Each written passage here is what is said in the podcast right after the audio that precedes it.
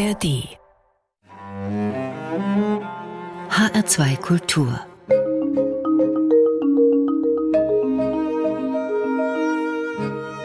Doppelkopf Heute am Tisch mit Marielle und Mike Schäfer, Beziehungsinvestoren. Gastgeberin ist Andrea Seeger. Ich möchte Sie jetzt mal ganz kurz vorstellen. Marielle, Sie sind Betriebswirtin. Mike, Sie sind Psychologe. Sehr günstige Verbindung, finde ich. Zusammen sind Sie Eltern von zwei kleinen Söhnen. Ihr Spezialgebiet sind Finanzen in Beziehungen. Ganz stark bei Ihnen ausgeprägt, finde ich, ist der Selbstversuch. Kann ich das so sagen? Durchaus, das habe ich noch nie gehört, so, aber es stimmt eigentlich. Sie haben sich kennengelernt 2010 im Internet. Dann habe ich gedacht, ah, die waren wahrscheinlich auf der Suche nach Kochrezepten. So, so. war es aber nicht. Ne? Wie war's? Ah, und zwar beiden sehr langweilig und wir waren auf einer Chat-Plattform, die eigentlich nur hier im südhessischen und oberfränkischen online ist oder nur davon Leute sind. Und ich habe einfach verschiedene Frauen angesprochen und Marielle war dabei und äh, Marielle war an dem Tag die Einzige, die geantwortet hat und so sind wir dann halt ins Schreiben gekommen. Und, und jetzt ist 13 Jahre später. Ja, genau. Marielle, Sie haben geantwortet. Weil mir auch ziemlich langweilig war. okay, auch ziemlich langweilig. Und dann, Sie kommen aus Aschaffenburg. Ja, das gehört zu Bayern, ist. Franken. Und Sie kommen aus? Aus Langen. Aus Langen. Und dann sind wir schon beim ersten Knirsch- und Knackpunkt angelangt. Also man chattet so ein bisschen hin und her, findet sich sympathisch und dann macht man das, was alle Menschen früher schon gemacht haben. Man verabredet sich zum Essen. Wunderbar. Man sitzt sich gegenüber vermutlich, nicht nebeneinander. Man isst schön und dann kommt die Frage, was ist mit der Rechnung? Getrennt oder zusammen? Das war bei Ihnen auch so, oder? Das war tatsächlich nicht so, ah. weil ähm, Mike das Thema vorher angesprochen hat und wir da quasi unser allererstes Mini-Geldgespräch geführt haben, weil Mike mir erzählt hat, was er gerade im Psychologiestudium so lernt. Und da ging es eben darum, ja, was für eine Schuld entsteht, wenn man sich einladen lässt oder wenn man einlädt. Und da hat er eben das als Anlass genommen, mir zu sagen, er möchte nicht einladen, sondern er möchte, dass wir getrennt zahlen, damit wenn ich mich nochmal mit ihm treffe, ich das mache, weil ich das möchte und nicht, weil ich denke, ich muss ihm noch was zurückzahlen. Das fand ich irgendwie eine logische Erklärung und habe mir gedacht, okay, gut, dann zahlen wir getrennt. Und dann war das geklärt. Also ich weiß nicht, das Gespräch, wie lange ging das? Zwei Minuten. Das war wirklich ein kurzer Teil des Dates. Aber damit war dann klar, als die Frage kam, getrennt oder zusammen, dass wir sofort beide gesagt haben, getrennt und uns beide gut damit gefühlt haben. Es ist ja komisch mit dieser Wer zahlt. Also Männer übernehmen heute ja auch oft noch diesen Part, obwohl sich insgeheim, habe ich bei Ihnen gelesen, die Hälfte aller Menschen wünschen, dass sie die Rechnung teilen. Hm. Und das passiert aber dann nicht. Warum nicht? Ja, da kommen tatsächlich jetzt drei Sachen zusammen, die das sehr schwierig machen. Also erstmal, woher kommt das überhaupt, dass der Mann beim Date zahlen muss? Das äh, rührt aus unserer Geschichte heraus. Frauen durften bis 1958 überhaupt nicht arbeiten gehen. Das heißt, sie hatten gar kein eigenes Geld zur Verfügung. Und naja, wenn ich kein Geld habe, dann kann ich auch nicht einladen. Dann wurde das Stück für Stück gelockert, aber erst Ende der 70er Jahre war es so, dass auch gar nicht mehr eheliche Pflichten erfüllt werden mussten, äh, man ein eigenes Bankkonto haben konnte als Frau und tatsächlich auch wirklich eigenes Geld verdient hat.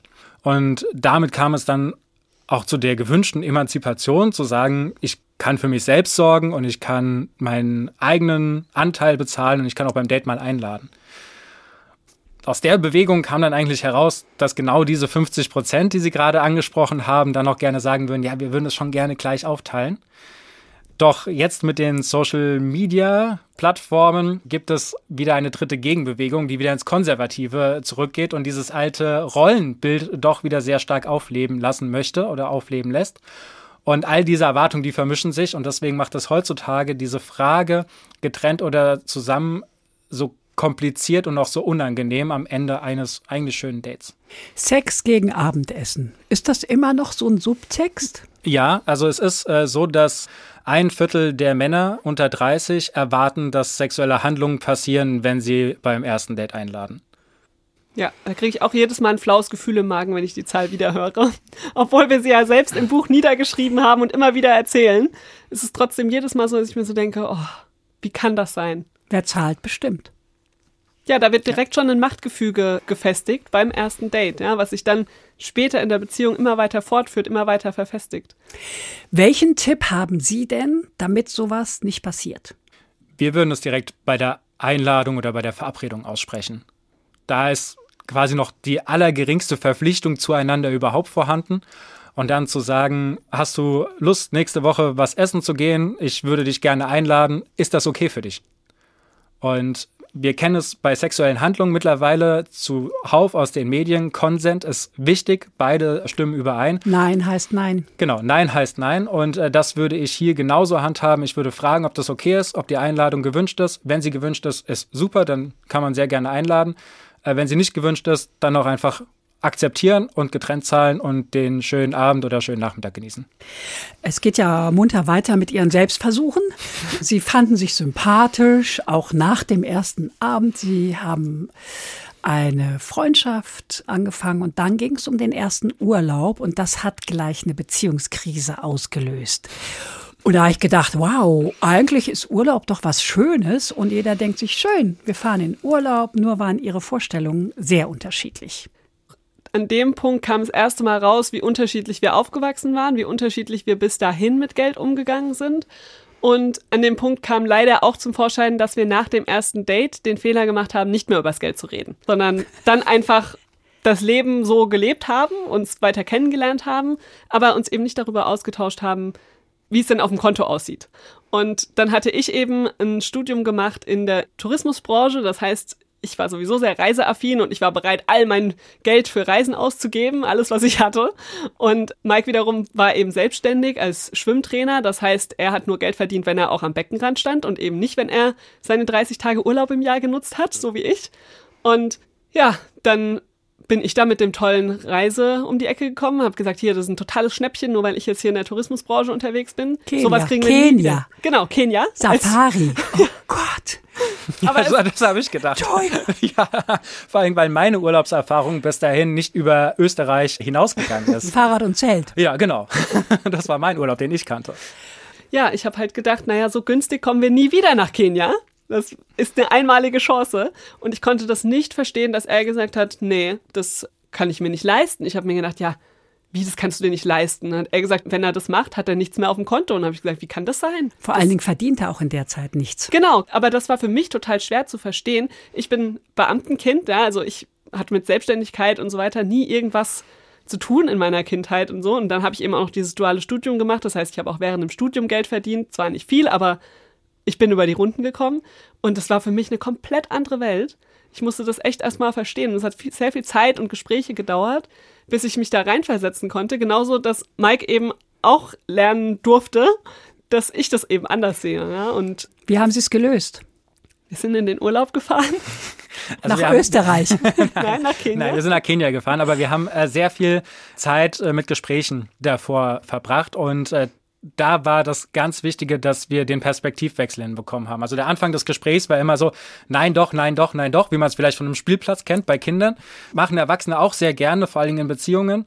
Und äh, dann kam aber dankenswerterweise durch mein Studium auch da der äußere Impuls zu sagen, hey, wie wär's denn mal mit einem Perspektivwechsel? Also stell dich mal in die Schuhe des anderen. Genau, genau. Wie ist es denn? Wie würdest du denn handhaben, wenn du jetzt an meiner Position wärst? Wie würdest du dich denn dann fühlen? Und das hat den Knoten gelöst. Und Okay. war dann tatsächlich auch der Startpunkt, dass wir danach viel mehr über Geld gesprochen haben und dann gesagt haben, okay, wie können wir Mikes Situation ändern und wie kann ich das besser verstehen?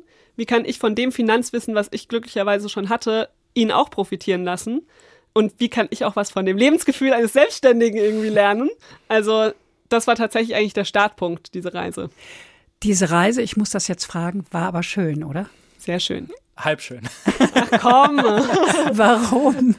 Also ich, ich mag es im Urlaub einfach sehr aktiv und unterwegs zu sein. Das heißt, dieser Safari-Teil, der hat mich extrem beeindruckt, das alles zu sehen. Das war eine ganz, ganz, ganz neue Welt und ich zehre heute noch sehr davon. Danach waren wir in so einem All-Inclusive Hotel, wo man noch nicht mal an den Strand runtergehen konnte. Man konnte aus der Hotelanlage nicht rausgehen, weil das mitten im Nirgendwo war und weder Sprache noch Ortskenntnis noch sonst irgendetwas vorhanden war. Und äh, das hat sich für mich dann schon eher wie Gefangensein angefühlt. Ja, ich habe dann halt gelernt für Studium, aber der erste Teil war wirklich sehr schön. Sie haben in Ihrem Buch viele Umfragen beigesteuert. Also es sind jetzt nicht nur Selbstversuche, muss ich mal sagen. Ja. Es sind auch viele Umfragen. Unter anderem eine der Postbank, in der 15 Prozent der Männer und 7 Prozent der Frauen angeben, schon mal eine Freundschaft wegen Geldstreitigkeiten verloren zu haben. Das bezieht sich nicht nur auf Paare, sondern auf Freundschaften wahrscheinlich, ne? Ja. Ich habe da auch ein Beispiel. Ich ähm, habe eine Schulfreundin, wir haben Abitur gemacht und nach dem Abitur sind wir nach Elba, Sardinien, Österreich zwei Monate mit meinem Käfer. Und abends, wenn wir weggingen, hatte sie immer ihren Geldbeutel vergessen. Hm. Und ich habe mich da wahnsinnig drüber aufgeregt, konnte es aber nicht in Worte fassen. Hm. Also ich war sprachlos, weil ich gedacht habe, wie kann denn jemand so sein? Hm. Wir sind nach zwei Monaten nach Hause zurückgekommen und dann haben sich unsere Wege getrennt und wir haben uns nie wieder gesehen. Ja, und wahrscheinlich war die Freundin genauso sprachlos und konnte es nicht anders zum Ausdruck bringen, als immer zu sagen, ich habe es vergessen. Ne? Und genau. hat es nicht hingekriegt, über das eigentliche Problem zu sprechen. Genau. Und das ist sehr schade. Was kann man machen? Also ich würde tatsächlich sagen, dass man nicht immer über diese Konfliktthemen beim Geld reden sollte, sondern mal anfangen sollte, überhaupt das Thema reinzubringen. Ja? Dass es ein ganz normales Thema wird, mehr Leichtigkeit im Umgang oder im Gespräch mit Geld reinzukriegen. Und da würde ich immer weggehen von diesem aktuellen Thema, jetzt zu sagen, hier, ich habe jetzt gerade kein Geld oder ich kann oder will mir das nicht leisten, sondern sich kennenzulernen. Also mal zu fragen, ja, hast du eigentlich Taschengeld bekommen als Kind? Wie war denn das mit dem Geld bei euch in der Kindheit? Ja, oder wofür gibst du gerne Geld aus? Wofür nicht so gerne? Wann hast du dich mal richtig geärgert, weil du Geld für was ausgegeben hast? Also, sich kennenzulernen, weil dann schafft man Verständnis füreinander und lernt wie in jedem anderen Lebensbereich sich einfach kennen und kann dann schon viel, viel besser verstehen, warum die Person so handelt, wie sie handelt. Weil wenn ich von einer Person höre, sie hat nie Taschengeld bekommen, die Eltern hatten immer zu wenig Geld, man hat vielleicht nie gelernt, selbst mit Geld umzugehen, ja, dann hätten sie ja auch ihre Freundin schon viel besser verstanden, warum die vielleicht sich schwer tut, übers Geld zu sprechen und zu sagen, dass sie nichts hat. Vor allen Dingen zu bezahlen. Genau. Aber es ist tatsächlich dieses Kennenlernen. Und es braucht auch ein bestimmtes Setting, einen bestimmten Rahmen. Mhm. Ne? Also es nützt nichts, in aufgeheizter Atmosphäre darüber zu reden, sondern sie empfehlen, spazieren gehen, raus an die Luft. Ja, also äh, für alle Leute, die es mögen, draußen zu sein. Äh, für alle anderen empfehlen wir, einen Lieblingsort zu wählen, einen Wohlfühlort zu wählen. Das Wichtige ist, quasi nebeneinander zu sein und nicht sich gegenüberzusetzen. Warum? Naja, haben Sie sich schon mal mit einer Person gestritten, mit der Sie nebeneinander hergelaufen sind? Nein. Nein, das ist nicht möglich. Ist ja keine Kampfzone. Nee, ist, genau, ist keine Kampfzone, man kann das nicht machen. Kann man auch einfach mal sich selbst in den Park setzen und die Leute beobachten und gucken, wo äh, streitende Leute sind. Wenn sie streiten, selbst wenn sie vorher gelaufen sind, sie halten an und drehen sich zueinander. Und das ist, wenn man gemeinsam in dieselbe Richtung läuft, erstmal nicht möglich, dann in Streit zu verfallen, sondern man redet locker über dasselbe Thema. Man läuft in dieselbe Richtung. Das hat einfach sehr viel Symbolkraft und man ist frei. Also es sind keine Begrenzungen da. Oben, rechts, links, vorne, hinten. Da kann man weg. Das ist in einem eingeengten Raum oder einem Wohnzimmertisch, wo dann vielleicht auch noch die Laptops zwischeneinander sind. Dann ist noch eine Blumenvase und eine Kerze aufgestellt. Da sind schon sehr viele Hindernisse, die zu überbrücken sind. Aber zum Werfen gut. Zum Werfen gut. Das ist dann in der Streitsituation wieder toll, wenn man die haben möchte. Aber ansonsten, wenn man da wirklich äh, ruhig drüber reden will, dann doch lieber den Spaziergang. Über das Heiraten und was das finanziell bedeutet, sprechen wir gleich. Und auch darüber, was es für emotionale Durchhänger geben kann, wenn man nicht über Geld spricht. Vorher hören wir eine Musik, die Sie uns mitgebracht haben, nämlich von Namika Lieblingsmensch. Das ist auch ein Begriff, den Sie sehr gerne verwenden. Deshalb haben wir das Lied ausgesucht. Ah, deswegen. Okay, dann hören wir das jetzt mal.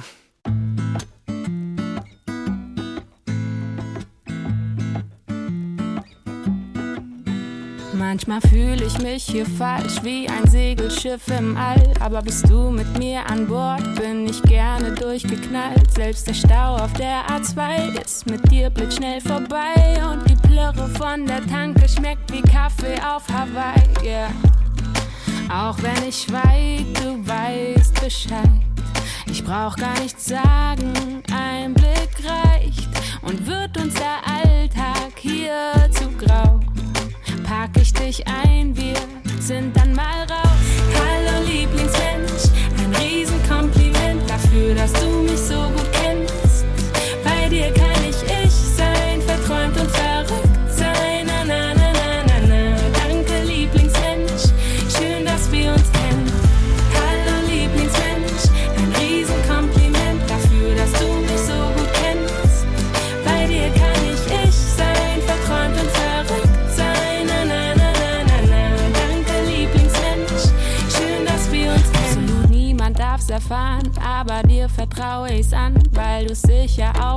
aufbewahrst. Meine Area 51 und manchmal drehen wir uns im Kreis. Aus ner Kleinigkeit wird Streit, aber mehr als fünf Minuten kann ich dir nicht böse sein, yeah. Mach ich dir was vor, fällt's dir sofort auf. Lass ich mich hängen, dann baust du mich auf. Manchmal wiegt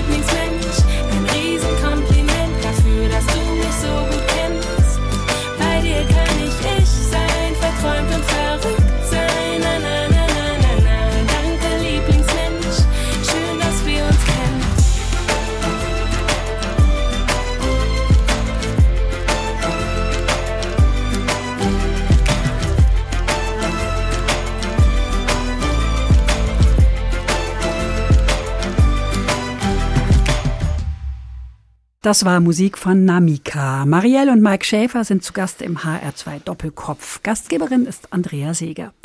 Den HR2 Doppelkopf Gespräche mit Menschen, die etwas zu sagen haben, gibt es täglich von Montag bis Freitag in HR2 Kultur und in der App der ARD Audiothek. Wenn zwei Lieblingsmenschen zusammenziehen, ist auf der Gefühlsebene alles Paletti. Es ist aufregend, ein neuer Abschnitt beginnt und irgendwie wird es finanziell ja schon gehen, nach dem Motto, wir sind alt genug, alles zu teilen. Das ist aber nicht Ihre Auffassung, oder? Nein, das ist nicht unsere Auffassung, weil es jetzt tatsächlich dann doch ein bisschen ein erwachsenes äh, Thema kommt. Davor beim Daten ist es ja schon so, man hat die eigene Wohnung, man ist für sich selbst verantwortlich und man kann jederzeit aus der Beziehung wieder rausgehen, ohne dass es irgendwelche Konsequenzen hat. Beim Zusammenziehen ist man aber schon finanziell füreinander verantwortlich. Das fängt beim Mietvertrag an. Das wusste ich zum Beispiel gar nicht. Wenn man zusammenzieht, einer ist Mieter oder beide können Mieter sein. Und wenn der eine jetzt arbeitslos wird, was passiert dann? Dann wird die andere Person dafür verantwortlich. Also das heißt, sie muss den Gehaltsausfall mittragen. Genau, also wenn es dann zum Beispiel an ähm, Dinge geht wie Arbeitslosengeld, ja, da wird geguckt, was verdient denn die andere Person. Dafür muss man nicht verheiratet sein oder so. Da muss man tatsächlich noch nicht mal in einer Beziehung sein, reicht auch in einer WG zu leben. Also man ist dann einfach ein Haushalt. Aha. Und der Gesetzgeber schaut sich dann an, okay, die wohnen zusammen, also müssen sie füreinander einstehen, wenn man schon einen gewissen Zeitraum zusammenlebt. Ja, also Es ist ein Jahr und dann sagt der Gesetzgeber, man ist in einem eheähnlichen Zustand, jetzt in der Beziehung, und dann ist man auch finanziell füreinander verantwortlich. Und in der WG? auch da muss man füreinander Verantwortung übernehmen. Man kann da dann natürlich nochmal vielleicht mehr mit einem Arbeitsamt zum Beispiel reden und sagen, hier so und so. Aber im ersten Moment wird erstmal abgefragt, wer wohnt da denn alles? Also zum Beispiel, wenn es um Wohngeld geht. Es macht ja keinen Sinn, wenn man jemand anderes noch hat, der zahlen kann für die Kosten, dass der Staat das Wohngeld zahlt. Ist schon klar. Dafür muss man nicht verheiratet sein oder Ja. eine Beziehung haben, sondern da wird dann geguckt, okay, da wohnt noch jemand. Gehen wir aber jetzt auf die Beziehung. Ja. Was hat es denn mit der 50-30-20-Regel auf sich? Das ist eine Regel, um das Einkommen so aufzuteilen, dass man finanziell höchstwahrscheinlich immer liquide bleibt. Die 50 Prozent stehen für alle lebenswichtigen Ausgaben. Also das heißt Miete, Nebenkosten, Lebensmittel zu Hause, wichtiges Hygienematerial, Versicherungen. Das ist alles in diesen 50 Prozent drin. Die 30 Prozent, die sind für Vergnügen. Also alles, was an Hygienematerial on top kommt, was man jetzt nicht braucht, damit man irgendwie äh, gesund bleibt, äh, werde da reinzählen. Zeitschriften, Abos, ähm, Kino. Kino, Freizeitgestaltung, all das wäre in diesen 30 Prozent drin. Und die 20 Prozent sind Rücklagen und Investitionen. Also das heißt, damit das Rücklagenkonto so gefüllt ist, dass ich auch mal spontan arbeitslos werden kann und dann nicht direkt meine Rechnung nicht mehr bezahlen kann, und dann aber auch die Investitionen, sodass sich äh, peu à peu ein Vermögen aufbaut und ich zum Beispiel die Rentenlücke schließen kann. Und der Gedanke ist eben, wenn man so nach diesen 50-30-20-Regel sein Einkommen verteilt, jeden Monat und darauf achtet, dass man dann eigentlich eine solide Grundlage hat. Und wenn man dann eben zusammenzieht, dass man sich auch anguckt, was bedeutet das denn für beide? Ja, dass man nicht einfach sagt, wir machen bei allem 50-50, sondern wenn zum Beispiel ein großer Gehaltsunterschied da ist, könnte man eine Miete auch danach aufteilen, dass es für beide eine ähnliche Belastung ist, dass beide trotzdem noch ihre 20 Prozent Rücklagen bilden können, zum Beispiel. Aber 50 Prozent Ist nicht mit so viel Miete und, und das kriegt man doch kaum hin. Also in Frankfurt müssen Ja. Leute schon zum Teil 50 Prozent allein für die Miete aufbringen. Genau, das ist richtig. Äh, deswegen wird diese Regel auch immer wieder kritisiert oder wir kriegen dafür Gegenwind, eben, dass es nicht funktioniert. Wir sagen, naja, wenn die Miete quasi zu teuer ist, dann muss ich vielleicht auch kreativ werden. Also bei uns ist es zum Beispiel so, dass wir ein Gästezimmer bei uns eingerichtet haben, was wir untervermieten und somit äh, unsere Mietlast senken, beziehungsweise unsere Einnahmen natürlich steigern und dann das wieder in einem Verhältnis passt. Also das heißt, da kreativ zu werden oder eben dann doch nochmal in eine WG zu ziehen oder etwas weiter an den Rand zu ziehen, wenn es mit Mobilitätskosten über den ÖPNV besser vereinbar ist. Also da ist der Kreativität freien Lauf zu lassen. Auch da habe ich einen guten Tipp gefunden in Ihrem Buch, den Fahrtweg zur Arbeit, der soll mit einfließen in die Kostenrechnung. Ja. Ja, das war nämlich tatsächlich einer der Fehler, die wir gemacht haben. Wir haben Selbstversuch. Selbstversuch, da sind wir wieder. Wir haben damals einfach 50-50 gemacht bei der Miete, weil ich gesagt habe, naja, das ist doch fair. Wir haben aber vergessen, dass ich irgendwie 10 Minuten Weg hatte. Und Mit dem Fahrrad, mit dem Fahrrad. Zurück mit der U-Bahn den Berg hoch in Oberursel. mit Jobticket. Ja. Und Mike wiederum war eben weiterhin selbstständig an den ganzen Schwimmbädern unterwegs in Frankfurt Mit dem Auto. Mit dem Auto, was dann irgendwann kaputt ging und dann musste er mein Auto nehmen. Aber das waren natürlich viel höhere Kosten für ihn. Klar. Dafür, dass er zu mir nach Oberursel gezogen ist, sozusagen, ja, weil ich dort studiert habe. Genau, aber solche Faktoren mit reinzunehmen, wenn man jetzt die gemeinsamen Kosten aufteilt, ich das ist gut. total wichtig. Und Ja. dann gibt es auch noch welche, die man vielleicht mit Geld im ersten Moment nicht so beziffern kann, wie zum Beispiel Care-Arbeit. Also das heißt, wer übernimmt wie viel vom Haushalt? Weil wenn die Haushaltsaufteilung 80-20 ist, was gar nicht so unüblich ist, dann wird von einer Person wesentlich mehr kostenfreie Arbeit zur Verfügung gestellt. Und da muss man sich dann auch mal überlegen, okay, was würde das denn kosten, wenn wir dafür jemanden einstellen oder organisieren würden, dass die Person das macht, also das Kochen übernimmt, das Waschen übernimmt, das Putzen übernimmt, die Betreuung der Kinder vielleicht übernimmt, damit man dann arbeiten gehen kann. Und wie ist da dann die Aufteilung? Berechnen Sie das mit Stundenlohn oder wie machen Sie das? Also wir berechnen das gar nicht, weil wir einfach 50-50 machen. Bei der Care-Arbeit. Okay, das haut hin. Ja.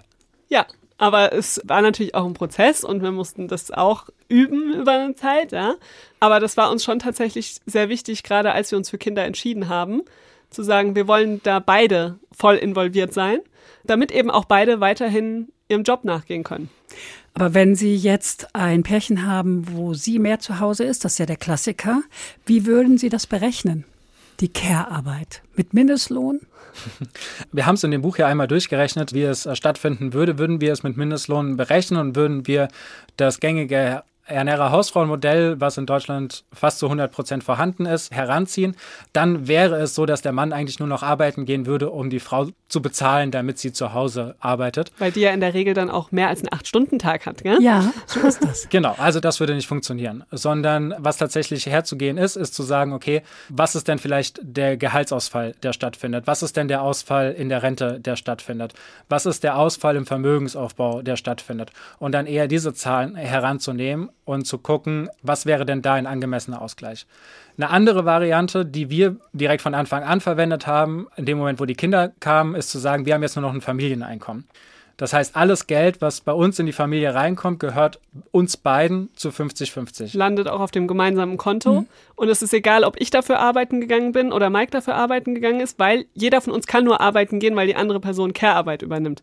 Genau. Ja, und und deshalb ist es ein Familieneinkommen und die Care-Arbeit, die die andere Person leistet in der Zeit, also verdient dadurch das Geld mit. Das ist unsere Ausgleichsrechnung. Und auch die Karriere kann nur deswegen vorangehen. Also auch schon vor den Kindern ist die Karriere von Marielle und von mir auch nur deswegen so weit vorangegangen, weil wir uns zu Hause unterstützt haben. Also das heißt, wir haben auch einen Anteil an der Karriere und an dem Gehalt, was reinkommt. Und das, was am Ende des Monats übrig bleibt, das geht dann auf individuelle Konten, sodass wir mein, dein und unser Geld haben. Äh, Und das funktioniert eigentlich ganz gut. Ich habe mal mit einer Finanzexpertin gesprochen, die war Fachfrau für Frauen, Vermögensaufbau für Frauen und vor allen Dingen Altersvorsorge. Das ist schon länger her und die hat gesagt, wir werden es mit einer krachenden Altersarmut zu tun bekommen, was Frauen anbelangt, in erster Linie. Das ist auch so, weil viele Frauen mit dem ersten Kind aufhören zu arbeiten, dann fangen sie vielleicht wieder an in Teilzeit. Aber der Ausgleich, von dem Sie gerade gesprochen haben, Mike, der findet ja nicht statt. Sondern da heißt es dann, ja, der Mann sorgt ja, Genau. ja, wir haben ein Haus gekauft und, oder haben eine Eigentumswohnung oder was auch immer. Äh, Und ich sorge ja hier für die Urlaube und das Haus und die Miete. Und die Frau hat halt dann weniger Rente. Wenn die zusammenbleiben, ist es kein Problem. Aber das Problem ist, er lernt mit 50 eine andere Frau kennen, sagt Tschüssikowski und sie sitzt dann da und stellt dann fest, oh, ich habe ja nur eine Rente von 800 Euro. Genau, Genau. das ist äh, die Situation, wie sie aktuell ist. Ja, also, also- ich glaube, im Moment ist schon jede vierte Frau über 80 in Altersarmut. Ja.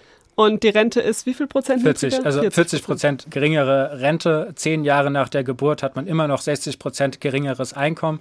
Es ist so, dass zwischen 40 und 45 mehr Frauen in Teilzeitbeschäftigung sind als in Vollzeitbeschäftigung. Davor ist es so zwei Drittel, ein Drittel, aber da dreht es sich dann tatsächlich rum, weil sie durch die Kinder die ganze Zeit Teilzeit gearbeitet haben und danach entweder nahtlos übergehen in die Pflege von Angehörigen oder sagen, naja, ich habe jetzt sowieso schon die ganze Zeit nur 20 Stunden gearbeitet, ich habe entweder nicht mehr die Möglichkeiten oder ich habe mich so sehr daran gewöhnt, dass ich es auch gar nicht mehr machen möchte.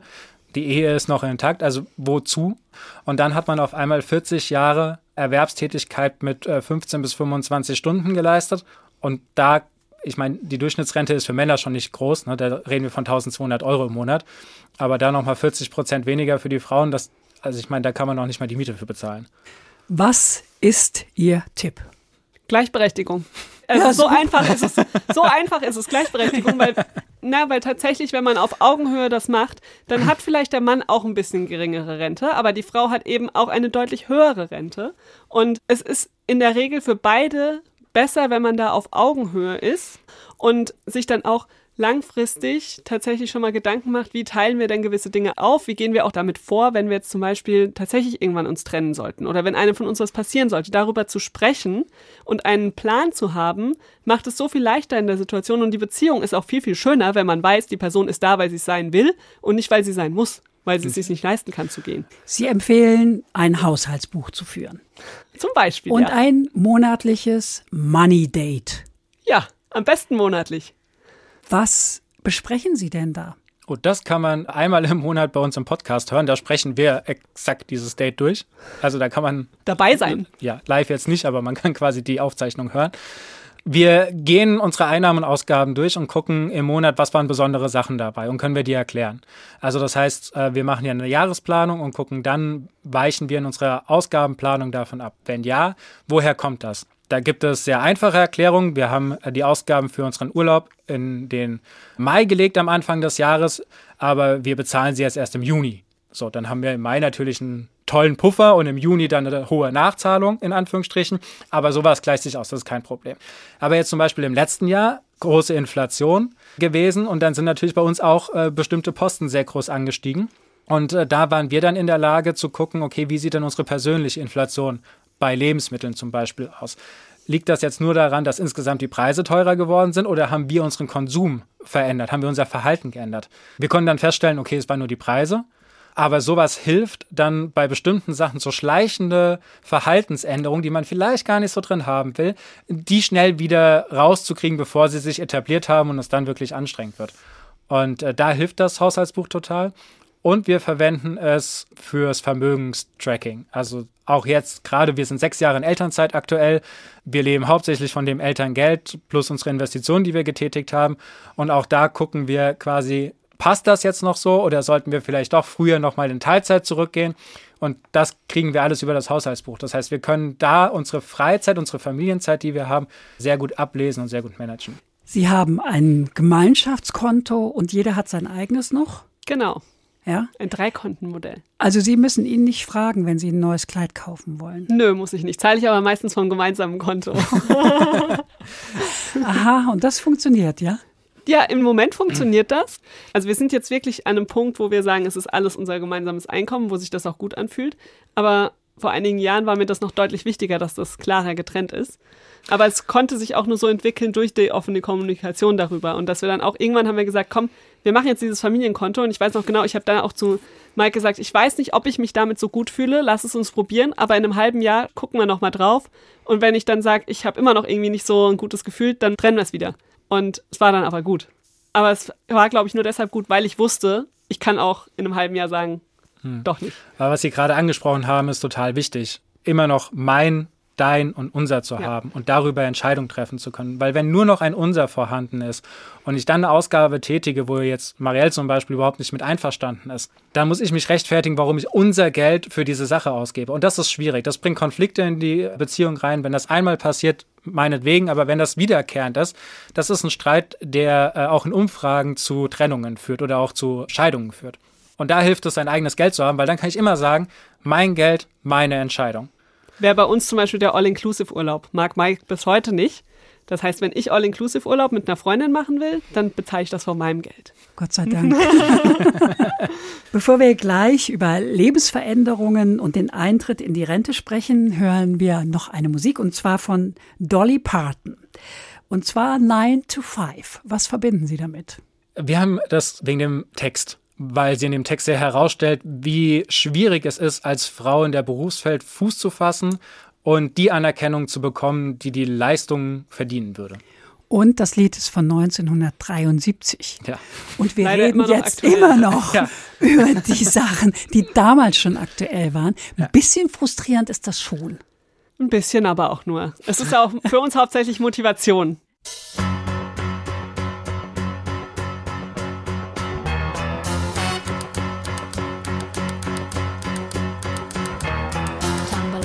And I stumble to the kitchen, pour myself a cup of ambition and yawn and stretch and try to come to life. Jump in the shower and the blood starts pumping. Out on the streets, the traffic starts jumping with folks like me on the job from nine to five. Working nine to five.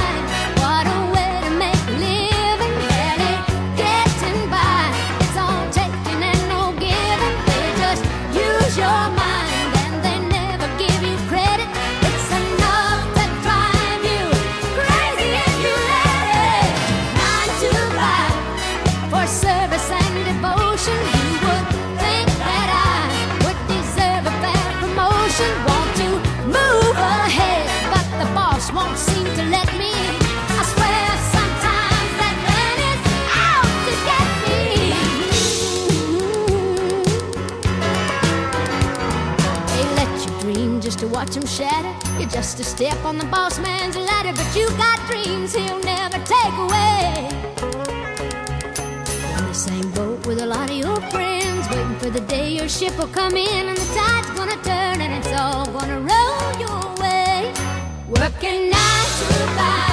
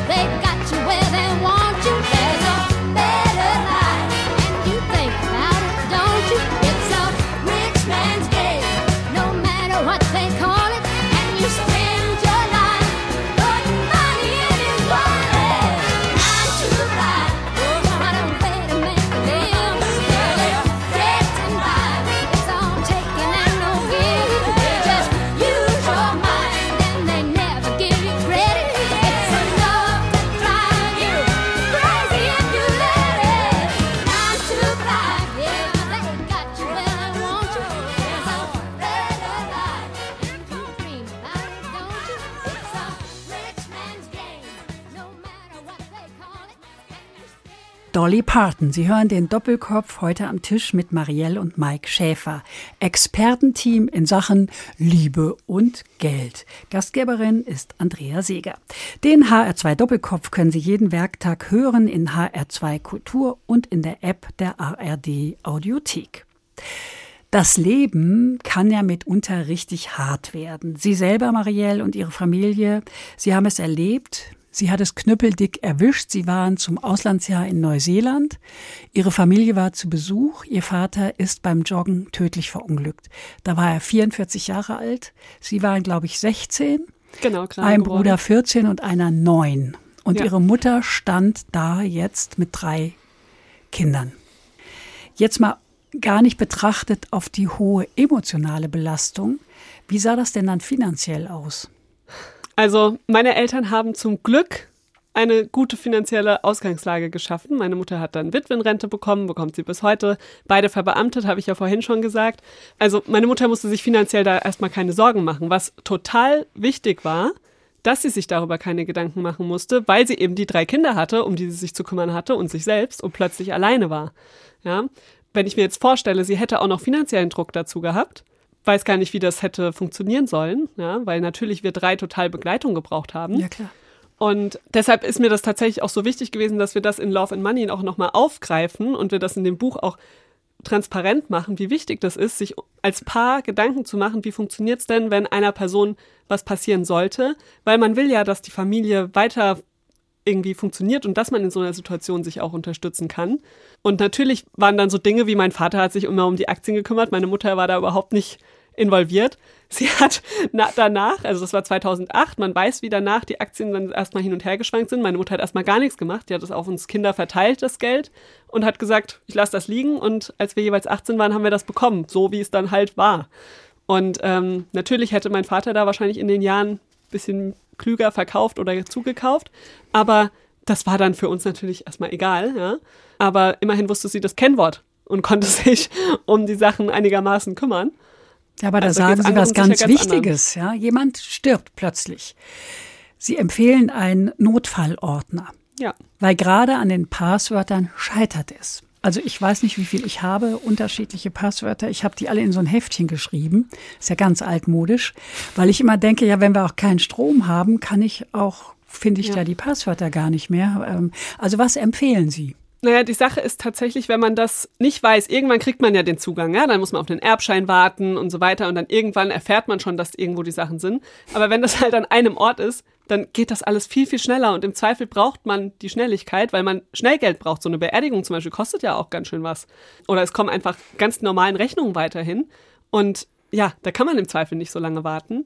Und deshalb tatsächlich einen Ordner haben oder zumindest, dass die andere Person weiß, was sind denn so die wichtigsten Dinge und selbst wenn man da sagt, wir haben zum Beispiel alles Geld getrennt, ist ja in Ordnung, kann man so machen. Aber dann ist es schon wichtig, sich da gegenseitig zu sagen, im Worst Case, wer hat den Zugriff? Das muss auch gar nicht der Partner, die Partnerin sein, wenn man sagt, das will man nicht. Dann müssen es halt die Eltern sein oder eine sehr gute Freundin. Also, aber irgendjemand sollte Bescheid wissen. Und da geht es tatsächlich auch nicht nur ums Geld, sondern da geht es auch um so Dinge wie dann Patientenverfügung und Vorsorgevollmachten, ja, oder auch sowas wie Social Media Profile. Ich weiß nicht, ob man, wenn man plötzlich aus dem Leben gerissen ist, man für immer auf Facebook und Co. sein möchte. Aber das wird nicht einfach geschlossen, nur weil man nicht mehr ist. Das ist ja bei meiner Oma zum Beispiel der Fall. Also ich kriege jedes Jahr noch die Geburtstagserinnerung auf Facebook von meiner Oma und die ist jetzt mittlerweile das vierte Jahr tot, weil da die Zugänge fehlen und es nicht geschlossen werden kann. Und äh, so hat man vielleicht auch noch andere Dienste abgeschlossen, die ja weiterhin dann auch erst nochmal Geld abheben, obwohl sie gar nicht mehr genutzt werden können. Und äh, dafür die Zugangsdaten schon zu haben, um diese Abos und alles, was damit verbunden ist, auch einfach kündigen zu können, damit nicht weiter Geld fließt, das ist, glaube ich, schon sehr wichtig und sich damit dann auch in dieser Stresssituation einfach nicht beschäftigen zu müssen. Also einen Ordner anlegen und alles reinpacken. Ja. Wir haben vorhin schon drüber gesprochen, die Altersarmut ist richtig, richtig groß, gerade unter Frauen. Wie sieht denn eine solide Altersvorsorge aus? Also sie beginnt damit, dass man die Renteninformation einmal konkret durchliest von oben nach unten und sie versteht, was da drin steht. Weil äh, da steht zum Beispiel schon drin, dass die Inflation wahrscheinlich es nicht auffangen kann, Also die Rentenerhöhungen können äh, nicht dieselbe Höhe der Inflation annehmen. Das eine Problem. Und das zweite ist, wir sind auf einem Rentenniveau von aktuell äh, oder für unsere Generation dann von 40, 41 Prozent. Also das heißt, jede Person, die gerade nicht 60 Prozent des Gehaltes zur Seite legen kann, um es zu sparen, muss sich überlegen, okay, wie schaffe ich das dann, wenn ich von heute auf morgen nur noch 40 Prozent meines Gehaltes bekomme und das für die nächsten 20 Jahre? Wie überbrücke ich diese 20 Jahre? Und das ist dann die sogenannte Rentenlücke. Das heißt, man überlegt sich als erstes, okay, wie viel Gehalt oder wie viel Geld möchte ich denn im Monat in meiner Rente haben? Wie hoch wird ungefähr meine Rente sein? Und dann packt man nochmal so, ich würde mal sagen, 10 bis 20 Prozent obendrauf und dann hat man die Rentenlücke berechnet. Und das können dann meinetwegen 1000 Euro sein. Und desto früher man jetzt anfängt, sich damit zu beschäftigen, wie man 1000 Euro jeden Monat über 20 Jahre lang oder 25 Jahre lang schließt, dann kommt man eigentlich zu dem Punkt, dass man anfangen muss zu investieren. Weil ansonsten wird das sehr, sehr schwierig. Und dann gibt es entweder private Altersvorsorgepakete, die man auch zusätzlich nehmen kann. Man kann anfangen, tatsächlich in Unternehmen zu investieren, also an der Börse tätig zu sein. Man kann anfangen, in Immobilien zu investieren, also da sich quasi einen Case aufzumachen, ab wann das eine Kapitalanlage ist. Aber man muss mit dem Geld anfangen, sich zu beschäftigen. Jetzt hört sich das ja alles leicht und flockig an. Wenn ich aber jetzt nur, sagen wir mal, 2000 Euro brutto verdiene, wie soll ich denn dann noch 1000 Euro beiseite legen oder nur 200 Euro beiseite legen? Das ist ja für Leute, die nicht viel verdienen, wo die Miete schon die Hälfte auffrisst, der Lebensunterhalt teuer ist, die Preise immer höher werden. Wie soll das funktionieren? Also in solchen Fällen würde ich tatsächlich erstmal anfangen, mich überhaupt mit meinem Geld zu beschäftigen und dann zu so Dingen zu gehen, wie wir vorhin schon besprochen haben, nach der 50-30-20-Regel zu arbeiten und zu überlegen, wie kriege ich das hin, dass ich 20 Prozent meiner Einkünfte irgendwie zurücklegen und investieren kann. Es ist schwieriger, definitiv, wenn man wenig verdient, aber wir haben auch genug Beispiele von Menschen, die sehr, sehr viel Geld verdienen und trotzdem nichts zurücklegen oder nichts übrig haben, weil es eben nicht, tatsächlich nicht nur darauf ankommt, wie viel man denn verdient, sondern es kommt maßgeblich darauf an, wie man mit dem Geld umgeht. Und, und dass man ins Handeln kommt. Also ja. etwas, was wir mitbekommen, ist, es scheitert daran, überhaupt erst anzufangen. Egal, ob jetzt viel Geld oder wenig Geld vorhanden ist. Und mit den Neo-Brokern, die jetzt mittlerweile da sind, ist es ja so, dass man mittlerweile mit einem Euro im Quartal anfangen kann zu investieren. Das sind vier Euro im Jahr. Also das ist schon eine sehr niedrige Hürde. Davon wird man sicherlich nicht die Rentenlücke schließen. Auf keinen Fall wird man davon die Rentenlücke schließen. Man wird davon auch nicht reich oder wohlhabend oder sonst irgendwas. Aber man kommt ins Handeln. Man beschäftigt sich mit der Depoteröffnung. Man beschäftigt sich mit den Investitionen, die ich zu tätigen habe. Ich beschäftige mich mit dem ganzen Ablauf und ich baue Wissen auf. Und in dem Moment, wo eine Gehaltserhöhung kommt oder sich in meinem Leben etwas finanziell positiv verbessert, habe ich schon das ganze Werkzeug an der Hand, um dann tatsächlich auch direkt tätig zu werden und nicht erst noch ein, zwei Jahre in die Lehre zu investieren. Also einfach anfangen. Ja. Ja. Auch wenn es ganz wenig ist. Auch, auch mit vier Euro im Jahr wirklich einfach anfangen. Aktien, ETFs, Immobilien, ein Pferd. Pferd würde ich jetzt nicht als Investition sehen, aber das mögen andere anders sehen. Was empfehlen Sie? Bei Aktien muss man sich doch auskennen. Bei Immobilien muss man sich auch auskennen, könnte man sagen. Also eigentlich muss man sich mit allem beschäftigen. Auch wenn ich mein Geld auf ein Konto bei der Bank lege, muss ich mich damit beschäftigen, bei welcher macht es denn jetzt Sinn, wo habe ich irgendwie den geringsten Verlust. Man muss sich damit beschäftigen, aber man muss kein Profi werden, weil man kann, wie gesagt, auch mit kleinen Beträgen anfangen. Das funktioniert bei Aktien sogar deutlich besser als jetzt bei Immobilien. Da ist es ein bisschen schwieriger und vor allem ist da das Klumpenrisiko meistens größer. Aber auch da gibt es Dinge wie Crowdinvesting zum Beispiel, dass man sagen kann, man probiert es mit kleinen Beträgen aus und lernt tatsächlich auch mal, wie die verschiedenen Immobilienbegrifflichkeiten allein sind, ja, was worauf man achten muss. Bei Immobilien ist zum Beispiel auch so, bevor wir die erste Immobilie gekauft haben, wir waren bestimmt auf 50 Besichtigungen. Einfach um ja. das zu lernen. Ich meine, hier im Frankfurter Gebiet ist ja auch nicht so einfach, eine Wohnung zu finden. Aber bei jeder Besichtigung, wo auch für uns von vornherein oft klar war, wir werden uns diese Wohnung eh nicht leisten können, wir haben da so viel gelernt und als es dann soweit war und wir uns eine leisten konnten und wir dort waren, konnten wir halt auch direkt sagen, nehmen wir und wussten, worauf zu achten ist. Und da ist es wieder das Üben, mit kleinen Dingen anfangen und sich langsam rantasten, bis es dann irgendwann die Situation da ist für einen. Sie sind ja ausgewiesene Experten für Finanzen, Expertin, Experte. Wie ist denn das eigentlich in Ihrem Freundeskreis? Sprechen Ihre Freundinnen und Freunde eher über Geld als andere Menschen in diesem Alter? Also, wir haben ja 2016 mit den Beziehungsinvestorinnen angefangen, weil wir den Austausch mit anderen Paaren gesucht haben in unserem Freundeskreis und ihn nicht gefunden haben, sondern als Rückmeldung bekommen haben, wir reden nicht miteinander über Geld, wir können uns nicht mit euch darüber unterhalten. Das war so die Initialzündung, warum das alles so losgegangen ist. Aber man kann sich gut mit ihnen über Geld unterhalten. ja, das haben wir ja. auch gedacht, aber es hat nicht funktioniert. Okay. Auf jeden Fall sind wir dann ins Internet gegangen und haben gedacht, okay, wir machen es da und suchen danach Gleichgesinnten. Das hat auch funktioniert. Suchen wir uns eben andere. Suchen wir uns genau, andere. Wir haben genau. ja uns schon im Internet gefunden, da haben wir gedacht, da finden wir nochmal Leute. Wir bestimmt mehr. Was genau. man da alles finden kann. genau, das hat, hat hervorragend funktioniert. Damit hat sich aber auch die Gesprächskultur in unseren Familien und in unseren Freundeskreisen verändert. Also desto offener und desto mehr wir nach draußen gegangen sind, desto mehr wurden wir dann auch wiederum gefragt. Also wie machst du das mit der Immobilie? Wir wollen uns jetzt ein Haus kaufen. Auf was würdet ihr denn da konkret achten? Oder wir haben noch nie ein Haushaltsbuch geführt. Was ist denn da total wichtig dabei? Also, Kannst du mir mal deine Excel-Datei schicken? Äh, genau, genau, genau. Das war meine Mutter zum Beispiel. Die hat dann gesagt, ah, ihr macht das doch immer so toll. Kannst du mir mal zeigen, was ihr da macht? So.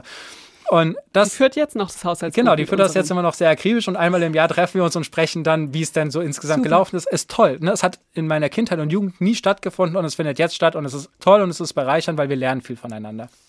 Was wünschen Sie sich denn dringend? Also ich glaube, privat ist bei uns alles toll. Ich glaube, wir verbringen sehr viel Zeit miteinander und wenn das so weitergeht, wie es jetzt ist, dann bin ich da sehr glücklich. Geschäftlich sind wir gerade an dem Punkt, dass wir ganz vielen Eltern mit Elternzeitmodellen inspirieren mit einem Angebot. Und das wird toll angenommen. Und da würde ich mir wünschen, dass wir in den nächsten zwei Jahren in das Wachstum reinkommen, um einfach wirklich nicht nur Hunderten Menschen zu helfen, sondern äh, Tausenden oder Zehntausenden Eltern zu helfen, ein Elternzeitmodell zu finden, was für sie passt, was zu ihrer Situation, zu ihren Finanzen, zu ihren Wünschen, zu ihrer Vorstellung von Familie passt und nicht alle in dieses einheitliche Ernährer-Hausfrauenmodell sich gedrängt fühlen. Was die meisten nicht wollen, aber genau. trotzdem machen. Genau, also 82 Prozent wollen es nicht und müssen es aber trotzdem machen. So, und das denken, sie müssen es trotzdem machen, genau. weil ihnen die Alternativen fehlen, weil sie denken, es ist finanziell das Schlauste und so weiter. Und wir haben eben für so viele Paare das jetzt schon berechnet und mit denen durchgespielt und festgestellt, es ist gar nicht so. Die gleichberechtigten Modelle gewinnen finanziell, wenn man auf einen mittelfristigen Zeitraum guckt. Und das wollen wir einfach raus in die Welt tragen und wir hoffen, dass das mehr Paare sehen, dass es nicht unsere kleine Lösung bleibt, die wir gefunden haben und die wir vielleicht mit unserem engen Bekanntenkreis teilen, sondern dass das mehr Paare erfahren, weil wir profitieren so sehr davon. Mike hat es gerade gesagt, dass wir glücklich sind im Privaten, weil wir eben beide Zeit mit unseren Kindern haben, weil wir beide beruflich vorankommen. Und ich wünsche mir einfach, dass wir da einen Beitrag leisten können, dass das noch viel, viel mehr Paare tun können und einfach sagen können, dass diese Phase mit Kindern nicht so eine nervenzehrende ist, sondern dass es eine ist, die bereichert. Und das kann funktionieren, wenn man gemeinsam ein passendes Elternzeitmodell findet. Schöneres Schlusswort. Könnte es ja kaum geben. Einen Titel haben wir noch, nämlich Cats in the Cradle. Warum dieser Titel? Weil er mich persönlich sehr, sehr berührt. Es handelt von einem Vater, der immer arbeiten war und der Sohn immer so werden wollte wie der Vater. Und weil der Vater immer abwesend war, wurde der Sohn dann auch so. Und als der Vater dann in Rente war und jetzt Zeit mit seinem Sohn verbringen wollte, war der aber nur damit beschäftigt, seine eigene Karriere voranzubringen. Und eigentlich haben sie sich in ihrem Leben verpasst. Und das finde ich sehr traurig und hoffe, passend zu unserer Geschichte, möglichst viele Väter dazu ermutigen, den Schritt zu gehen, gerade wenn die Kinder klein sind, viel Zeit mit ihnen zu verbringen. Die Kinder werden es ihnen danken und die Väter werden es sich selbst auch danken. Bevor wir das jetzt hören, sage ich danke Marielle und Mike Schäfer für dieses geldwerte und lebendige Gespräch mit ganz viel Selbstversuch. Und ich hoffe, dass viele Menschen den Mut finden werden, auch mal was auszuprobieren. Man kann ja scheitern, das macht ja nichts. Danke Ihnen fürs Zuhören, sagt Andrea Seeger.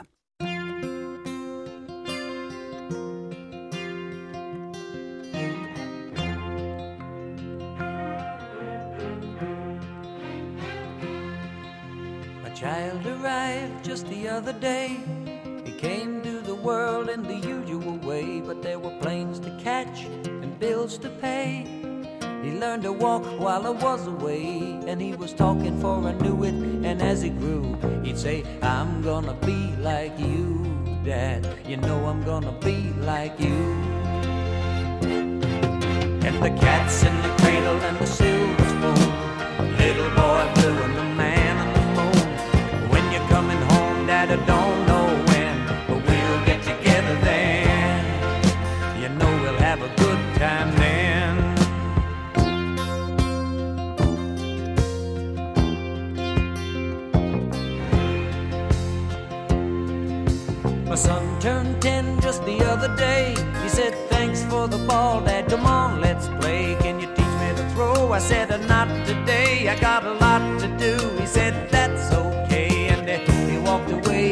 smile never dimmed. It said, I'm gonna be like him. Yeah, you know I'm gonna be like him. And the cat's in the cradle and the silver spoon. Little boy blue and the man on the moon. When you're coming home, Dad, I don't know when, but we'll get together then. You know we'll have a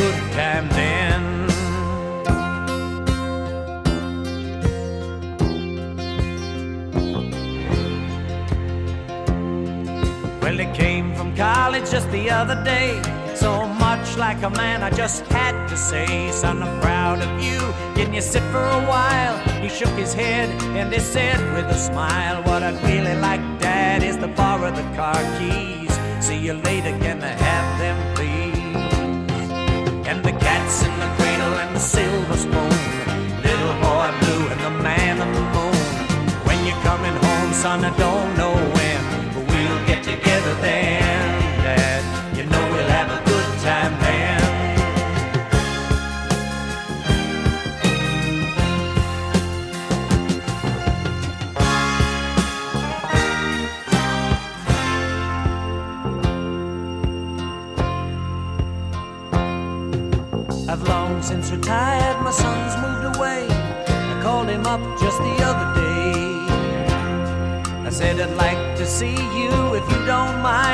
I'd love to, Dad, if I can find the time. You see, my new job's a hassle and the kids are the flu. But it's sure nice talking to you, Dad. It's been sure nice talking to you. And as I hung up the phone, it occurred to me he'd grown up just like me. My boy was just like me. And the cat's in the cradle and the silver. Boy blue and the man on the moon. When you're coming home, son, I don't know when, but we'll get together then, Dad. We're gonna have a good